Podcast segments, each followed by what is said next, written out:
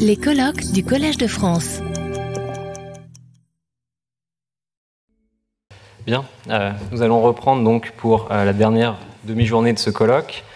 Euh, J'ai le plaisir d'accueillir Maude Pouradier, qui est maître de conférence en esthétique et philosophie de l'art à l'Université de Caen. Maude dirige, co-dirige le groupe de recherche FILIA sur la philosophie de la littérature et de l'art. Une part de ses recherches est consacrée à la philosophie de la musique et notamment à la philosophie de l'opéra. Elle s'intéresse euh, aussi aux questions qui entourent l'œuvre d'art totale et la représentation artistique.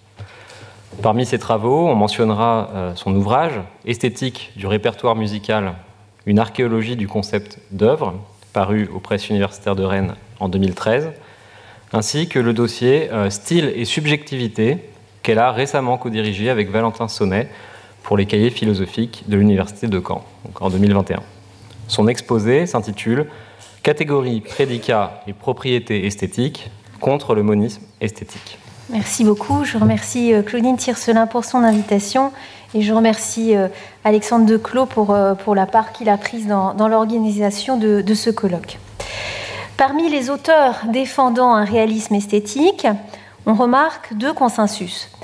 Premièrement, l'idée selon laquelle la réalité des propriétés esthétiques ne saurait être que dispositionnelle et dépendante de capacités cognitives comparables aux nôtres. Deuxièmement, un certain monisme esthétique, j'entends par là la thèse selon laquelle tous les prédicats esthétiques devraient voir leur statut ontologique traité en bloc. Mon hypothèse est que ces deux consensus sont liés.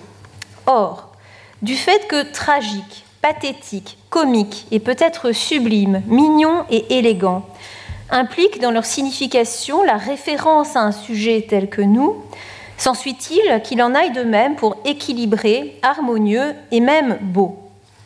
Réciproquement, du fait que le dispositionnalisme semble plausible pour un prédicat comme sublime, s'ensuit-il qu'il soit convaincant pour un prédicat comme élégant Un projectivisme ne semblerait-il pas en l'espèce de meilleur aloi? Le premier propos de cette communication est donc de procéder à un certain tri dans les prédicats dits esthétiques. Ce faisant, je ne m'inspire pas seulement de l'esthétique analytique de Franck Siblet, mais aussi de l'esthétique rationaliste française, incarnée par les fondateurs de la Société française d'esthétique, Charles Lalo, Étienne Souriau et Raymond Bayer, et plus tard par Michael Dufresne. Tout prédicat utilisé dans un discours critique n'est pas nécessairement un prédicat esthétique. Une fois le principe de ce partage établi, on peut alors se demander quel est le fondement réel des prédicats de signification esthétique. Il est loin d'être certain que tous les prédicats esthétiques puissent renvoyer à une même sorte de propriété et qu'on puisse soutenir, pour ainsi dire, un pandispositionnalisme esthétique. Il n'est peut-être pas si incongru, au moins pour certains prédicats esthétiques, de réfléchir à la possibilité d'un réalisme absolu des propriétés auxquelles ils renvoient. Tant il est vrai, pour reprendre une remarque de Georges Moore dans Le concept de valeur intrinsèque, que ce qui nous intéresse vraiment lorsque nous nous interrogeons sur l'objectivité en éthique et en esthétique, c'est, je cite Moore, une relation déterminée à un genre intrinsèque de valeur. Je commencerai par remettre en cause la confusion entre prédicats esthétiques et prédicats utilisés pour décrire une expérience esthétique. Prédicats esthétiques, prédicats affectifs et prédicats artistiques ne doivent pas être allègrement mélangés au nom de l'unité de l'expérience esthétique. Puis je critiquerai la thèse réaliste selon laquelle les propriétés esthétiques verdictives surviendraient ou émergeraient sur une couche de propriétés esthétiques épaisses. Et je terminerai par l'idée selon laquelle, au moins pour certains prédicats esthétiques, la question d'un réalisme non dispositionnel pourrait se poser. Il me paraît donc essentiel de ne pas confondre prédicats esthétiques et prédicats utilisés dans la description d'une expérience esthétique. L'esthétique pragmatiste d'inspiration goodmanienne est encline à ne pas faire cette distinction. Prenons le célèbre texte de Kendall Walton sur les catégories de l'art. Walton prétend notamment prouver qu'il n'y a pas d'évaluation esthétique perceptuelle pure. Les propriétés esthétiques dépendent du caractère standard, variable ou contre-standard de l'œuvre selon sa catégorisation artistique. Or, ces caractères ne sont eux-mêmes pas saisis de manière perceptuelle, il ne peut donc pas y avoir de point de vue esthétique qui permettent de saisir perceptuellement les propriétés esthétiques. Dans son texte sur l'originalité, publié dans Approche de l'esthétique, Franck Siblet répond de manière convaincante, selon moi, à ce type d'objection. L'originalité, dit Siblet, nous permet d'évaluer le mérite de l'artiste, mais ne modifie pas les qualités esthétiques de l'objet en tant que tel, c'est-à-dire sa beauté, son élégance, sa grâce, par exemple. Ce qui ne signifie pas que la valeur historique, artistique ou marchande ne sera pas, dans nos sociétés du moins, directement influencée par l'originalité. Pour Franck Siblet, l'évaluation esthétique est une évaluation spécifique à laquelle ne se réduit pas l'évaluation artistique, bien qu'elle en reste, selon lui, le noyau. A l'inverse, ce qui est frappant à la lecture du texte de Walton, c'est qu'il classe parmi les prédicats esthétiques des prédicats qui peuvent sans doute entrer dans la description d'une expérience esthétique singulière, mais qui ne sont en rien esthétiques. Par exemple, le fait que Guernica soit dynamique, ou le fait qu'une modulation nous soulage, ou au contraire nous surprenne, eu égard au trait standard de la sonate classique. Walton considère comme un prédicat esthétique tout ce qui décrit l'effet qu'une œuvre a sur nous. Et il est incontestable que le contexte de création et de perception participe à l'effet qu'une œuvre d'art a sur nous. Mais Walton n'a en rien prouvé par là qu'il n'existe pas de qualités esthétiques perceptuelles. Il croit l'avoir fait selon moi parce qu'il confond les prédicats que nous utilisons dans la description d'une expérience esthétique et les prédicats proprement esthétiques. L'apport du pragmatisme esthétique, depuis l'art comme expérience de John Dewey, est en effet d'avoir montré que l'expérience esthétique comprend bien d'autres choses que la perception de qualités formelles esthétiques. Que n'importe quoi puisse être pertinent pour une expérience esthétique n'implique cependant pas que n'importe quoi puisse être une propriété esthétique. Dans L'esthétique, une philosophie de la perception, Benz Naney a proposé une distinction efficace entre propriétés esthétiques et propriétés pertinentes du point de vue esthétique. Si on en reste au niveau sémantique, entre prédicat esthétique et prédicat pertinent dans un discours critique. Mais il me semble que Benz-Naney lie encore trop fortement la question des éventuelles propriétés esthétiques et celle de l'expérience esthétique. Il est probable qu'avoir une attention distribuée facilite la perception de supposées qualités esthétiques. Toutefois, comme l'ont souligné au XVIIIe siècle des auteurs comme Crouza ou Diderot, il est possible de reconnaître la beauté de sang-froid, c'est-à-dire en dehors de toute expérience esthétique et sans pour autant considérer que nous sommes face à une fausse beauté ou à une beauté inauthentique. Un programme de recherche sur la perception esthétique ne peut pas entièrement biffer la question des éventuelles propriétés esthétiques stricto sensu. En effet, il nous arrive de devoir user de prédicats esthétiques en dehors d'une expérience réussie, pour reprendre l'une des caractérisations de l'expérience esthétique par John Dewey, et même en dehors d'un type d'attention esthétique. Dans la lignée de Siblet, l'esthétique analytique a tendance à reprendre la tripartition entre prédicat descriptif, prédicat évaluatif et prédicat descriptif évaluatif.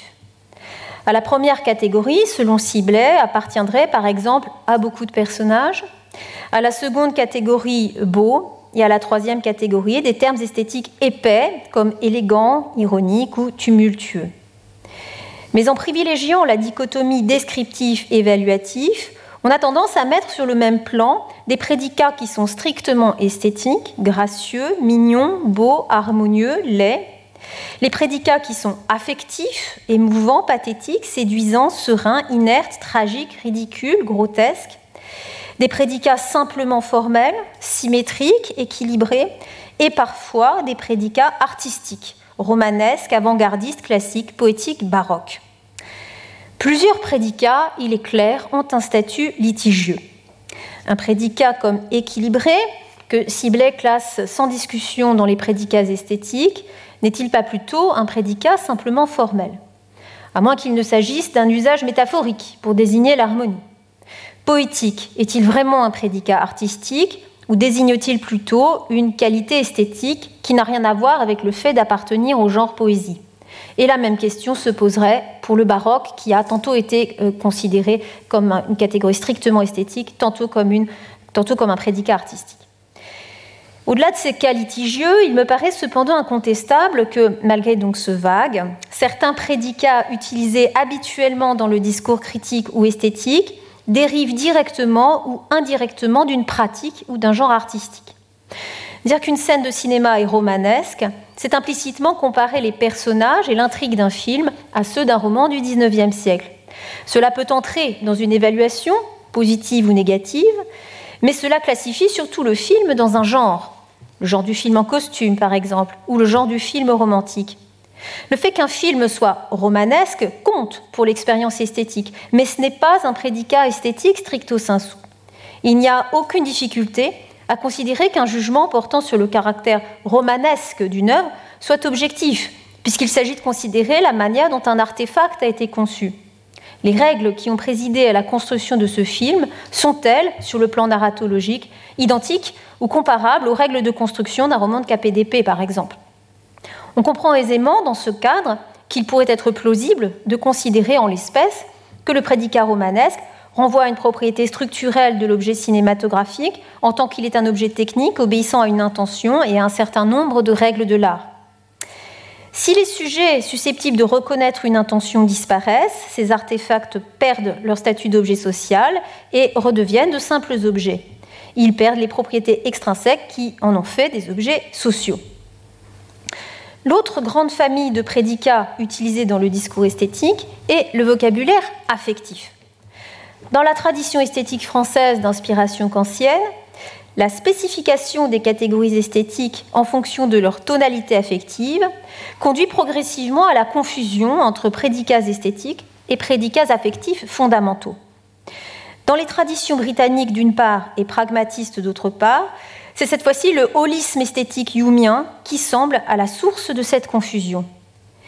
Mais que nous usions de prédicats affectifs pour justifier de notre verdict sur la valeur d'une tragédie, ne transforme pas les prédicats affectifs en prédicats esthétiques, quelle que soit la thèse que l'on soutient concernant le paradoxe des émotions négatives. Il est évident que, sauf à confondre prédicats esthétiques et prédicats décrivant l'effet que quelque chose nous fait, il n'y a aucune raison de considérer des prédicats comme émouvants, mélancoliques, effrayants, pitoyables, comme des prédicats spécifiquement esthétiques. C'est une chose de se demander comment l'art peut, selon ses moyens propres, susciter des affects ou représenter des affects, ou de se demander pourquoi les affects suscités par l'art ne produisent pas les mêmes effets que dans la réalité, c'en est une autre d'affirmer qu'il y aurait, à côté du prédicat ordinaire d'effrayant, un prédicat esthétique qui renverrait à l'effrayant en tant que qualité esthétique, ou un usage métaphorique d'effrayant qui référerait à une propriété esthétique.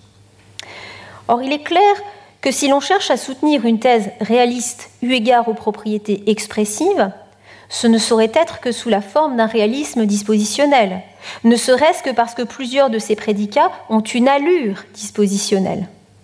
Par ailleurs, il n'est pas possible de définir ce qu'est euh, le mélancolique, le pathétique ou l'effrayant sans supposer des individus qui peuvent être émus de la même manière que nous en lisant ou en contemplant une œuvre.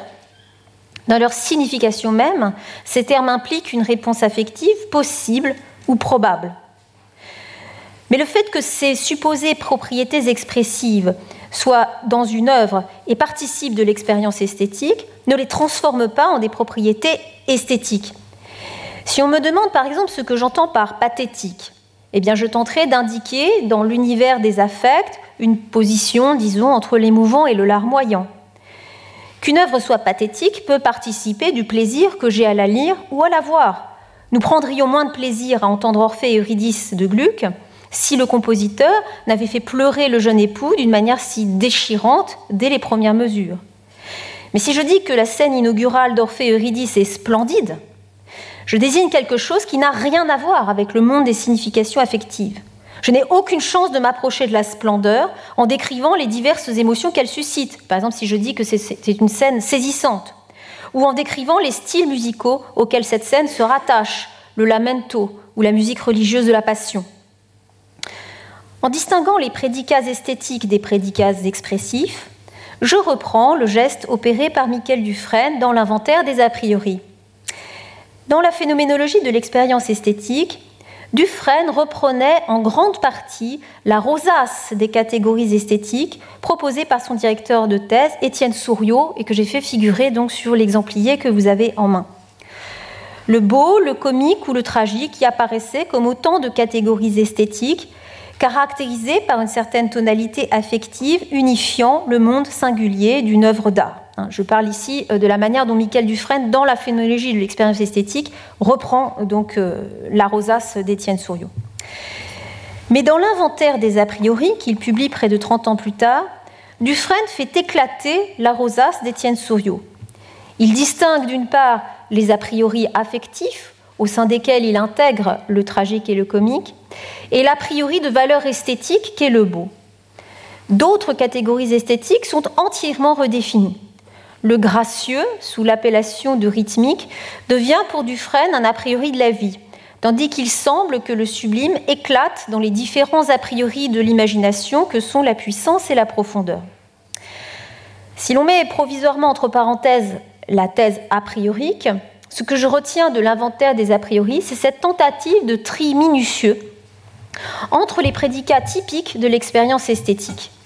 Le refus de les considérer dans le bloc qui est devenu la rosace de Souriau, et la tentative de chercher au cas par cas à quelle sorte de réalité ces prédicats renvoient.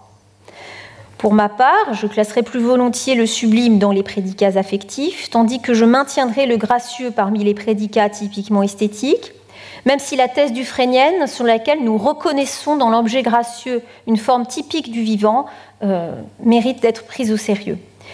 Mais surtout, je suis entièrement convaincue par la division de la rosace de Souriau entre prédicats affectifs et prédicats esthétiques, la question des a priori de la vie et de l'imagination étant évidemment plus problématique. Mais quoi qu'il en soit du détail de l'inventaire et de sa typologie, il me paraît essentiel de retenir ce geste du frénien qui peut jusqu'à un certain point s'appliquer à la perspective ontologique des propriétés. Restent donc les prédicats formels et les prédicats esthétiques. Les prédicats esthétiques se caractérisent négativement par le fait que leur définition n'exige aucune référence à une catégorie de l'art. Leur signification ne renvoie pas directement au monde des affects. Ils peuvent d'ailleurs être associés à des émotions distinctes, Ici, le vocabulaire de la valeur esthétique est en partie égarant.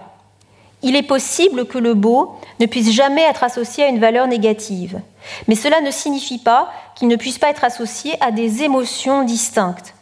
Dufresne souligne que la tonalité affective associée au beau n'est pas toujours la même. La beauté peut être amère, elle peut être joyeuse, elle peut aussi nous laisser de sang-froid ou nous glacer en songeant à la manière dont Baudelaire décrit le rêve de Pierre de la beauté au seuil des fleurs du mal. Il y a donc bien un phénomène vocabulaire, pour parler comme Raymond Bayer, un noyau de prédicats intuitivement irréductible aux prédicats affectifs et aux prédicats artistiques. Le beau, le joli, le gracieux, l'élégant, le laid, entre autres. Ces prédicats sont-ils irréductibles aux prédicats formels? Il est clair qu'on ne peut définir le gracieux avec exactitude, tandis qu'on peut le faire avec le symétrique ou l'équilibré.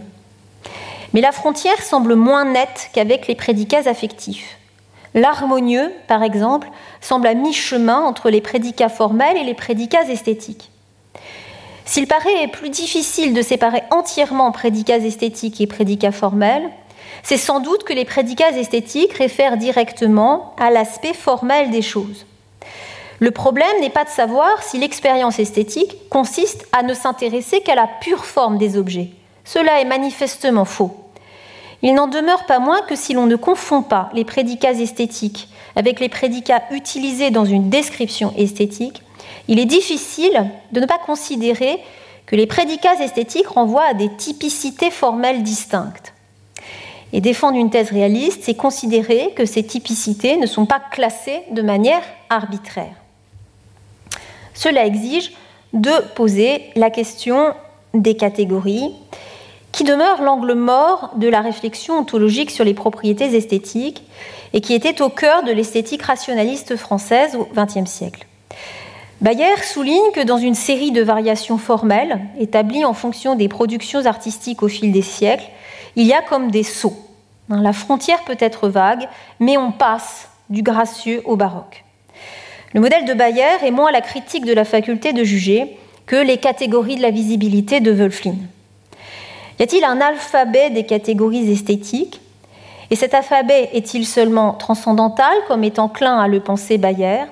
Ou s'agit-il, comme le pensent Dufresne et Souriau, d'a priori objectifs, d'a priori ontologiques Entre l'analyse sémantique et l'interrogation ontologique, le problème catégorial demeure.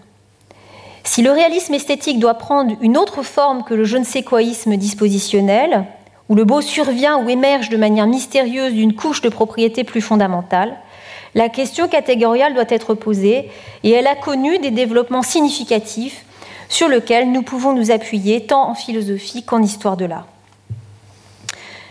Une fois le phénomène vocabulaire de l'esthétique identifié et en ayant conscience que le problème catégorial n'appartient pas aux poubelles de l'histoire philosophique, demeure la question de savoir si tous les prédicats esthétiques réfèrent pour autant à des propriétés esthétiques. J'ai rappelé que Dufresne a fini par douter que le gracieux soit une valeur esthétique et a proposé qu'il s'agisse d'un a priori de la vie. Si j'en tire les conséquences sur le plan ontologique, cela signifierait que le gracieux est un prédicat esthétique qui ne renvoie pas à une propriété esthétique. Il y aurait plutôt projection métaphorique de la propriété d'être vivant sur un objet qui ne l'est pas. En ce sens, il est clair que seul un être vivant, et un être vivant sensible de manière désintéressée à l'apparence d'autres êtres vivants, peut projeter une telle pseudo-propriété sur un objet inerte. J'aurais également tendance à soutenir un tel projectivisme relativement à l'élégance, qui me paraît être un prédicat esthétique déterminé par un certain mode de vie, ou le mignon qui semble consister dans la projection de la forme enfantine sur un objet inattendu. Évidemment, on pourrait dire qu'une telle projection repose sur des traits de l'objet qui lui sont propres et que par conséquent, il y a non seulement objectivité, mais réalité d'un jugement comme ce vase est gracieux. Il faudrait sans doute ici distinguer le cas des objets finalisés, hein, dont le but est effectivement d'être gracieux, par exemple, et le cas d'un objet naturel sur lequel la projection esthétique est manifestement accidentelle. qu'en est-il du beau? Dans Métaphysique de la beauté, Zangville modifie le programme de l'esthétique analytique objectiviste en faisant de la beauté la question centrale de l'esthétique par rapport aux prédicats esthétiques épais. Mais il me semble qu'il concède encore trop au programme esthétique qu'il critique en acceptant l'opposition entre jugement verdictif et jugement substantiel, et en faisant de la beauté une propriété survenante sur les propriétés esthétiques épaisses. Je vous ai mis euh, une citation euh, sur votre exemplier. Nous avons, écrit Zangville, un gâteau à trois couches. Les propriétés esthétiques dépendent des propriétés non esthétiques, mais au sein des propriétés esthétiques, les propriétés verdictives dépendent des propriétés esthétiques substantielles. Les propriétés verdictives sont celles qui sont décrites par les jugements verdictifs. Quelque chose de beau ne peut pas être beau tout court, il est nécessairement beau parce qu'il a des propriétés substantielles variées. Que les propriétés esthétiques dépendent des propriétés non esthétiques, ou alors, dans le cadre d'une épistémologie de la critique, que l'attribution de prédicats esthétiques puisse avoir comme raison l'attribution de prédicats descriptifs, est un lieu commun de toutes les esthétiques objectivistes, a fortiori réalistes. Que le verdict esthétique global dépend d'un ensemble de traits esthétiques épais est une thèse qu'on trouve notamment dans l'essai de Hume sur la tragédie, mais aussi, bien sûr, chez Birdsley et Sibley. Il ne s'ensuit pas qu'existe une propriété verdictive associée à chaque verdict. Si je vois un tableau venant d'être peint et que je m'exclame c'est réussi, j'émets nettement un verdict. Si je suis une parfaite ignorante en histoire de l'art, je fonderai probablement mon verdict uniquement sur le plan esthétique. Par exemple, je ne m'intéresserai pas à la place de Simon Entaille dans l'histoire de l'abstraction ou dans le paysage des mouvements artistiques redéfinissant la distinction entre moyens et médiums, mais uniquement à la complémentarité des couleurs, à l'émergence optique de motifs inattendus, etc. Dire qu'il y a émergence d'une propriété de réussite paraîtrait évidemment grotesque. Lorsque j'émets un verdict, je juge de la réussite esthétique d'un ensemble de traits. Il ne s'ensuit pas qu'il existe une propriété verdictive globale associée à ce verdict. Pour le dire autrement, si je tente de donner les raisons de mon verdict, d'en donner donc les vérifacteurs, je ne ferai pas référence à la supposée propriété verdictive, mais à quelques traits particuliers décisifs, comme l'a souligné Ciblet. La solution de Zangville réside dans le buffet ontologique gratuit de la survenance, mais j'avoue avoir quelques difficultés avec cette solution. Bien sûr, lorsque Zangville fait référence aux propriétés verdictives, il désigne en réalité la beauté et peut-être ses variantes que sont la joliesse et la sublimité.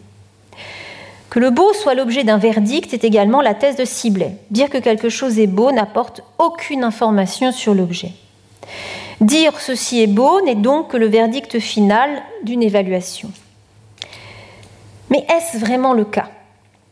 Il est loin d'être clair que la beauté survienne ou émerge sur des traits esthétiques épais ou des traits descriptifs évaluatifs. Comme le souligne Jérôme Laurent dans son livre L'éclair dans la nuit, qui reconstitue les théories stoïciennes et néoplatoniciennes du beau, la thèse plotinienne est entièrement opposée à l'idée d'un beau qui émergerait de la multiplicité. Alors que Chrysippe voyait dans la queue du pan le modèle du beau, Plotin soulignait qu'un simple éclair dans la nuit pouvait être beau, battant en brèche la thèse d'un beau qui émergerait de manière holistique d'une pluralité. Si je reprends euh, des exemples d'inspiration plotinienne, on peut parler de la beauté d'une couleur ou de la beauté d'un son. Peu importe ici de savoir si on désigne par là une certaine formalité qualitative, Kant parlait de la pureté de la couleur, hein, ou si la matérialité de la couleur ou du son peut être belle. Le décisif est que dans tous ces cas, la beauté ne survient pas sur des traits descriptifs évaluatifs qui lui seraient antérieurs. L'image du gâteau à trois couches subit l'influence de deux modèles. Celui de l'éthique, d'une part, où bon et mauvais sont supposés survenir sur des prédicats éthiques épais, et celui de l'épistémologie de la critique littéraire, qui est le cœur de l'esthétique de Birdsley et de Sibley. Alors laissons de côté l'évaluation des avantages et des inconvénients de la première comparaison pour nous attarder sur la prégnance du modèle littéraire.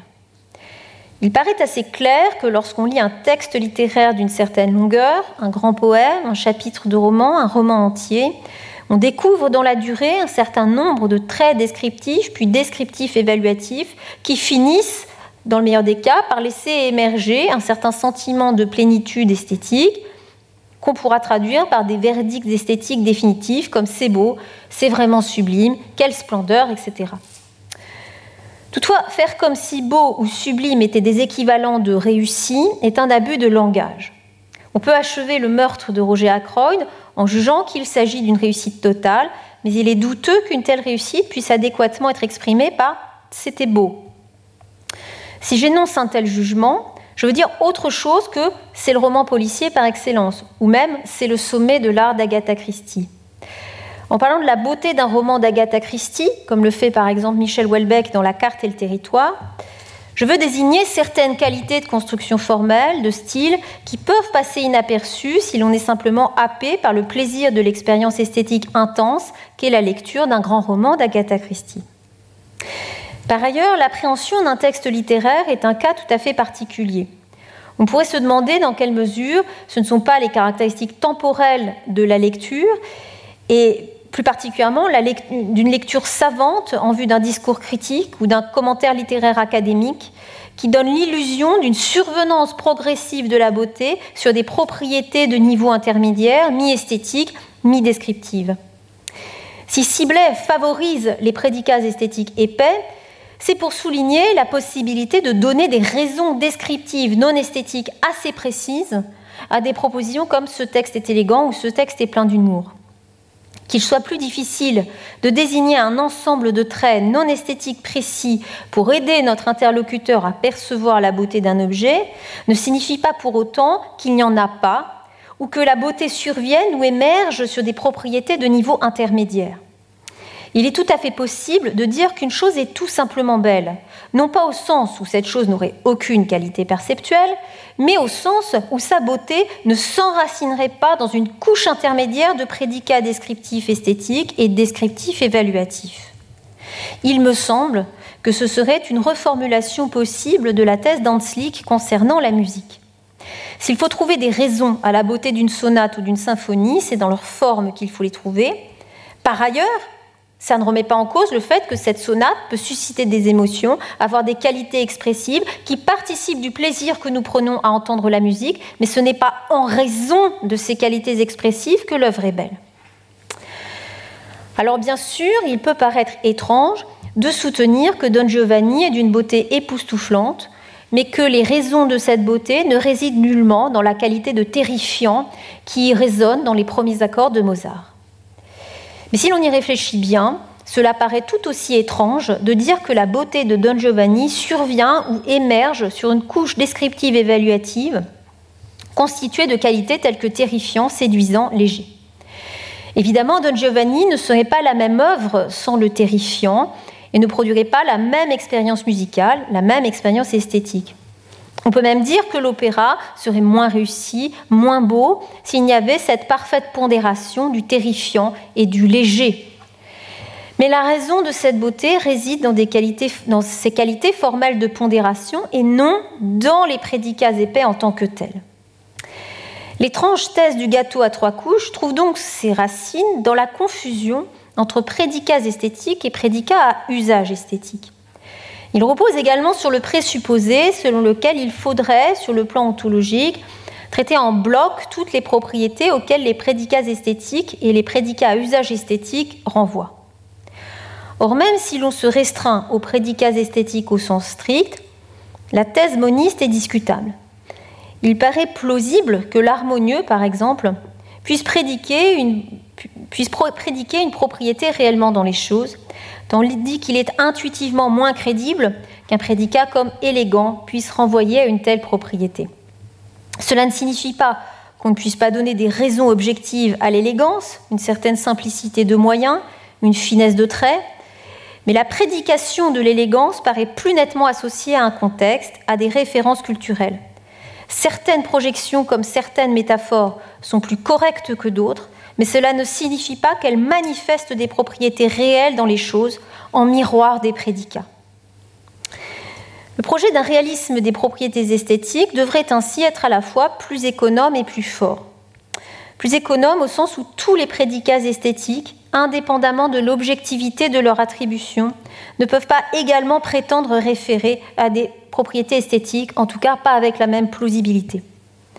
Plus fort au sens où après avoir séparé les prédicats esthétiques des prédicats affectifs, il existe peut-être un réalisme esthétique qui n'est pas seulement dispositionnel. L'expression même de propriété, de esthétique implique, dans sa définition, l'idée d'une réponse affective ou cognitivo-affective. Par conséquent, le cadre même d'une interrogation sur les propriétés esthétiques semble irrémédiablement nous enfermer dans l'alternative dispositionnalisme ou projectivisme, pour prendre les termes habituels.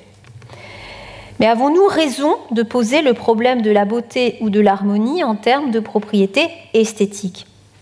Est-il vrai que les termes de beauté et d'harmonie impliquent dans leur signification même l'idée d'une réponse de quelque sujet percevant N'avons-nous pas historiquement la preuve que l'harmonieux n'a pas toujours été conçu comme ce qui plaît à l'oreille? Hutcheson nous dit que l'harmonieux est l'idée d'une proportion plaisante à l'oreille. Mais Rameau, quant à lui, insiste sur le caractère non immédiatement plaisant de tout ce qui est harmonieux. Bien sûr, les harmonies les plus simples sont identifiées par l'ignorant au plaisir de l'oreille. Sans rien connaître à la musique, nous modulons naturellement à la quinte, selon Rameau. Mais le chant de l'harmonieux déborde de toutes parts ce plaisir de l'oreille, par ailleurs bien réel. Le vrai musicien, qui connaît les proportions sonores en raison, sait utiliser des consonances inattendues et travaille à les rendre agréables à l'oreille, ce qui nécessite effort et exercice de la part des interprètes comme des auditeurs. Rameau explique par exemple comment il est parvenu à faire entendre les consonances complexes de l'air Tristes après, dans Castor et Pollux, consonances qui auraient sonné de manière déplaisante à des oreilles non exercées. L'harmonieux ne signifie donc pas nécessairement le plaisir de l'harmonie. En tout cas, ça n'était pas le cas pour Rameau. Hein. L'harmonieux n'impliquait pas immédiatement euh, dans sa signification le plaisir que l'on a euh, à l'entendre. Bien sûr, on pourrait rétorquer que l'harmonieux est une valeur et que toute valeur dépend d'un évaluateur. Une ontologie absolument plate sur le plan axiologique implique nécessairement qu'une valeur soit le résultat d'une valorisation. Comme le point de vue de Dieu est exclu, ne reste que le point de vue d'être constitué comme nous. Toutes les propriétés esthétiques, si elles existent, sont donc dispositionnelles. Un tel réalisme modéré assoit peut-être sur des bases solides l'objectivisme de la prédication esthétique. Et à vrai dire, je ne suis pas certaine de sa nécessité. Il peut y avoir une correction de la prédication métaphorique sans nécessité de présupposer réellement une propriété à son fondement. Mais ce réalisme ne répond pas à la question véritable qui, me semble-t-il, nous taraude lorsque nous cherchons à défendre la réalité de certaines propriétés dites esthétiques. Je reprends ici le texte de Moore. Hein. Au fond, est-ce que tout cela a vraiment de la valeur, une valeur intrinsèque, une valeur indépendamment de nous? Y a-t-il une sorte de valeur intrinsèque de ces objets auxquels nous attribuons des propriétés esthétiques stricto sensu? Et ici, ce qui nous intéresse vraiment, c'est la question de savoir si l'ontologie est vraiment plate axiologiquement ou si certaines choses ont une forme de dignité inscrite en elles-mêmes. Est-ce qu'il y a des choses qui méritent d'exister indépendamment du fait que j'ai quelque intérêt, même purement cognitif, affectif, ou même, pourquoi pas, transcendantal, si je suis conscient, à ce qu'elles existent? Si je reprends une expression de Souriau, le beau est ce qui affirme son droit à l'existence. Et beau, ce qui a un certain mérite. Euh, et beau, ce qui mérite d'exister d'une certaine manière. Bien sûr, il est peut-être tout aussi illusoire qu'un tel prédicat, avec une telle signification, renvoie à une propriété effective. Je veux juste dire qu'il n'y a rien d'évident à ce que le beau, comme le pathétique, le tragique ou le mignon, implique dans sa signification même la réponse cognitivo-affective d'un individu tel que nous. Par conséquent, c'est cette signification-là qu'il faut prendre au sérieux pour répondre positivement ou négativement à la question du réalisme. Et cela me semble d'autant plus important que les questions écologiques ont redonné du sens à l'idée que certaines choses méritent d'exister indépendamment d'un évaluateur jaugeant ce mérite. La plupart des réalistes sont ce que Laurent Jaffraud appelle des nouveaux ridiens, en référence à Thomas Reid, c'est-à-dire des réalistes dispositionnels. L'hypothèse d'un réalisme absolu de la beauté et de quelques autres propriétés esthétiques est balayée d'un revers de main quand elle n'est pas purement et simplement ignorée.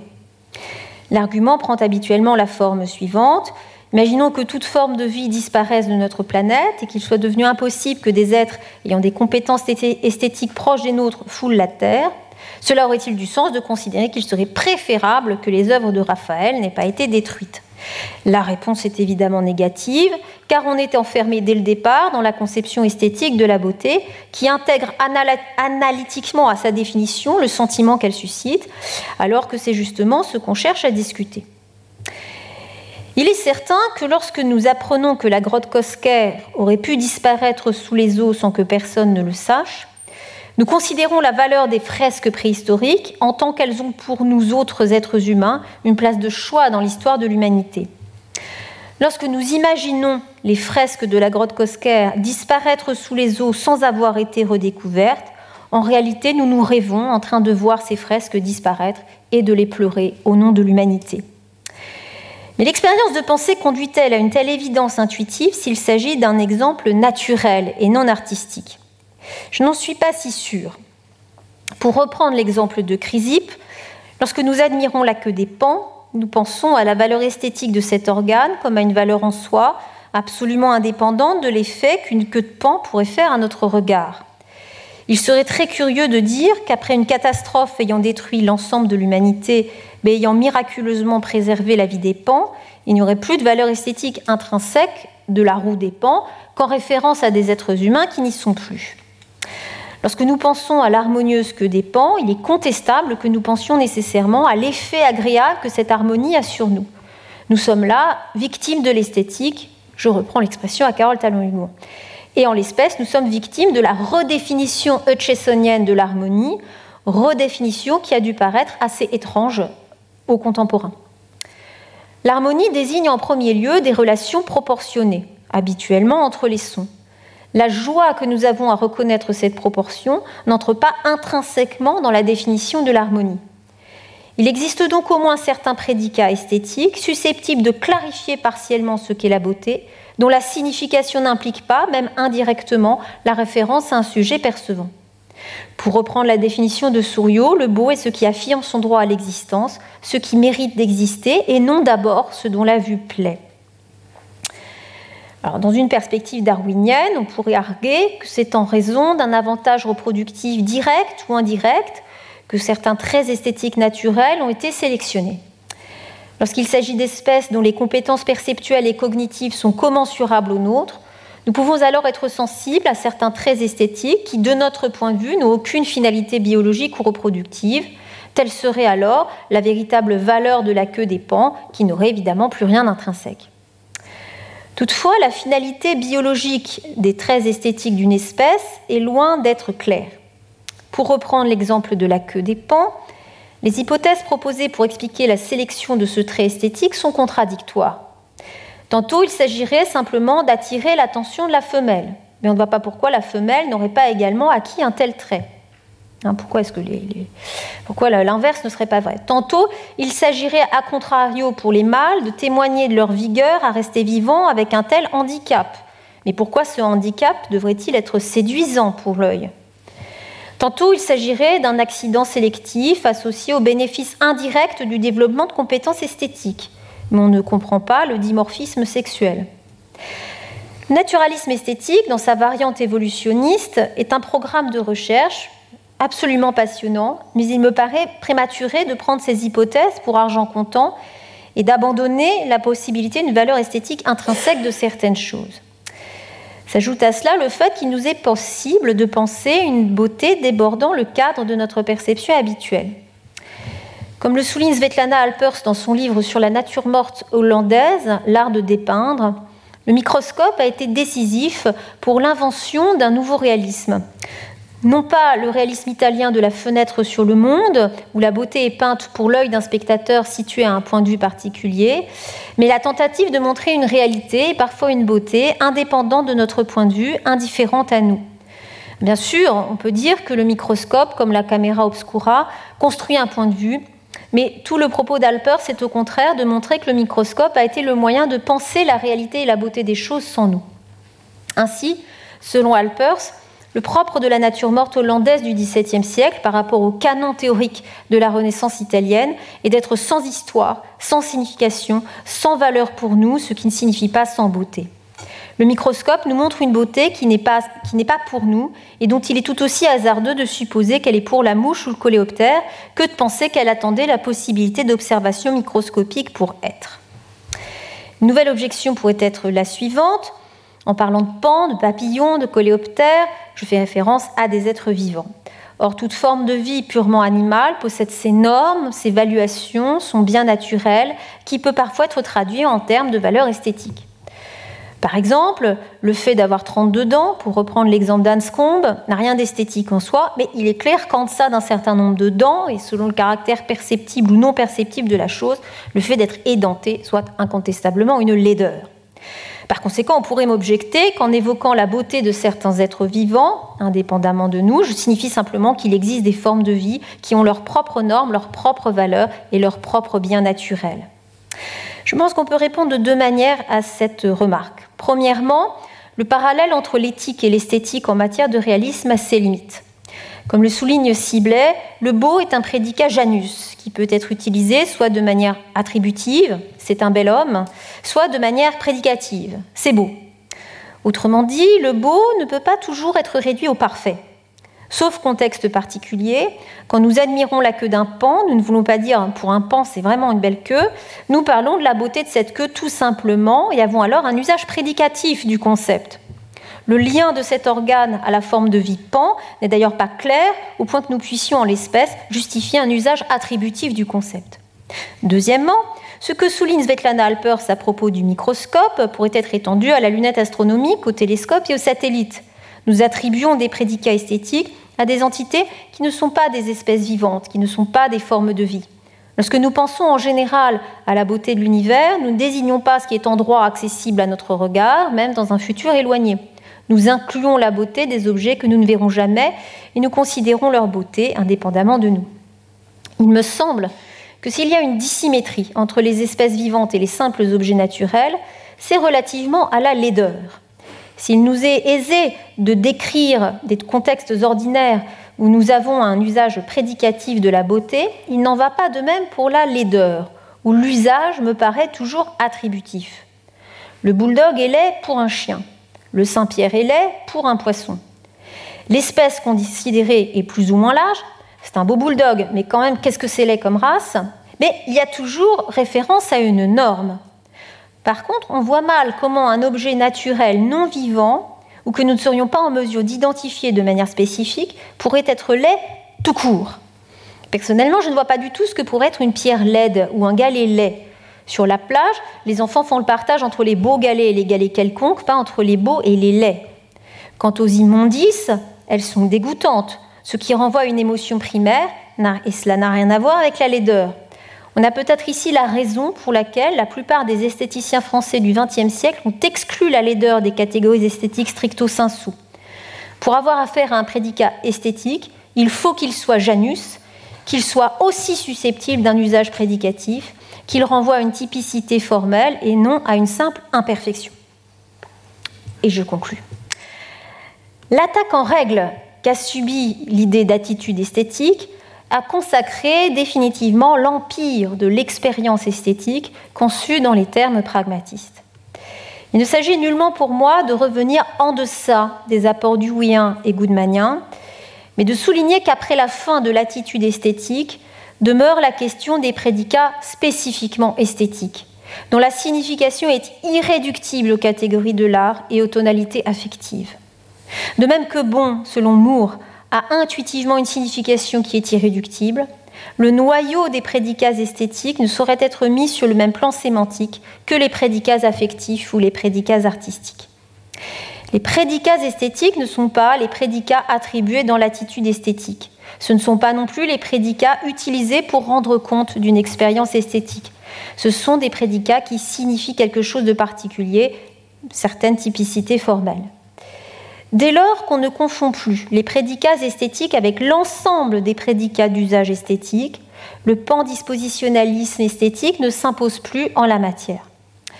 La question de l'objectivité de l'attribution de prédicats esthétiques n'est pas entièrement dépendante de la réalité de propriétés esthétiques correspondantes. C'est peut-être le fétichisme de l'unité de l'expérience esthétique qui conduit les philosophes réalistes au monisme esthétique, mais rien ne nous y oblige. Dès lors qu'on ne s'impose plus le monisme esthétique, la question de la réalité non dispositionnelle et de la valeur intrinsèque de certains prédicats esthétiques, notamment du beau et de l'harmonieux, me paraît ouverte. Dans cette communication, je n'ai pas cherché à prouver la supériorité de cette hypothèse sur le dispositionnalisme esthétique qui, bien sûr, a de forts arguments. Ce que j'ai tenté de souligner, c'est qu'il n'y a rien d'évident au fait que le beau et l'harmonieux impliquent dans leur signification l'effet que ces propriétés ont sur nous. À la faveur des questions environnementales qui nous tiennent désormais aux entrailles, la question d'une valeur intrinsèque de certains pans de la nature revient sur le devant de la scène philosophique. Il nous arrive de vouloir signifier qu'une chose a une valeur intrinsèque. La beauté est l'une de ces modalités. Le beau n'est alors plus une propriété esthétique, le beau est ce qui mérite d'exister. J'ai conscience de l'océan d'objections qu'on peut faire à une telle hypothèse. Mon but n'est pas pour l'instant de défendre la supériorité de cette hypothèse. Je veux plutôt souligner que si un réalisme de certains prédicats esthétiques doit être défendu, il ne peut compter pour nous qu'à la condition de donner des éléments en faveur d'une valeur intrinsèque du beau. Car dans le cas contraire, pourquoi ne pas nous contenter d'un objectivisme cognitiviste? En quoi cela nous importe-t-il si nos jugements corrects sont fondés sur des traits qui ne deviennent esthétiques que dans la relation qu'ils entretiennent avec des sujets tels que nous? Pour reprendre un argument de Birdsley, la vraie question est celle de savoir si nous pensons qu'un monde beau que personne ne verrait est meilleur qu'un monde laid que personne ne verrait. Birdsley pense que la question n'a pas de sens si on ne suppose pas un fantôme humain jugeant de la beauté du monde invisible. J'ai tenté de donner quelques arguments pour défendre le contraire. Je vous remercie. Retrouvez tous les contenus du Collège de France sur www.colège-2-france.fr.